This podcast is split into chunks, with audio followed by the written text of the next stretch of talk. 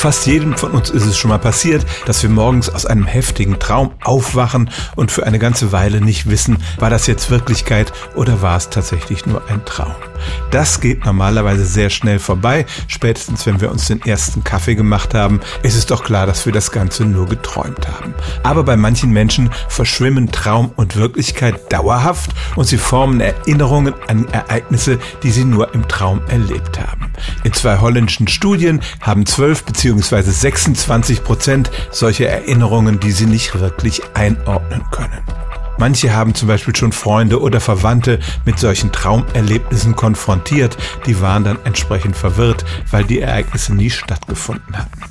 Solche Zahlen sind wichtig, um zum Beispiel einschätzen zu können, was Menschen vor Gericht erzählen, die sich angeblich ganz klar an bestimmte Ereignisse erinnern. Das können zum Beispiel traumatische Kindheitserfahrungen sein und dann hat das wirklich strafrechtliche Relevanz.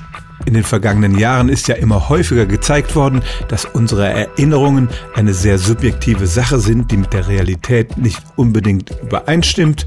Und diese Versuche zeigen nun, manche Erinnerungen beruhen tatsächlich auf Ereignissen, die nur in unseren Träumen stattgefunden haben.